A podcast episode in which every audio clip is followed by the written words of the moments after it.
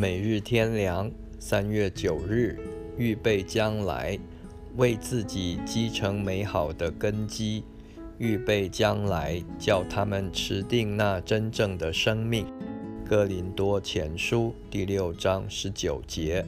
我们一生的光阴可能是虚度的，可能有人是有所积蓄的，不过那只是为今生的事物，无论是财富。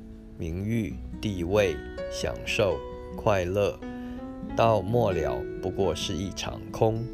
多少人像那无知的财主一样，虽然积蓄了许多财物，今夜却丧失了灵魂，那有什么益处呢？路加福音第十二章十九、二十节。但另有一种积蓄是美好的，有根基的。不随肉身生命的结束而过去，那就是预备将来的。只有为将来在天上永存的有积蓄，才是真的积蓄。如果一个人今世很聪明，很受人尊敬，得到不少的名利成果，但将来却变作一无所有。在神的千万天使圣徒面前毫无光彩，得不到称赞、荣耀，那该是何等的愚昧、可怜！更不要说被主否认、丢在外面、遭受责打、哀哭切齿了。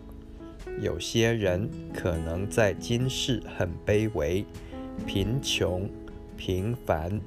没有什么大的成就、享受，却谦卑为人，忠心事主，尽自己的本分，没有妄想、贪心，只求将来在神面前蒙悦纳、得称赞就够了。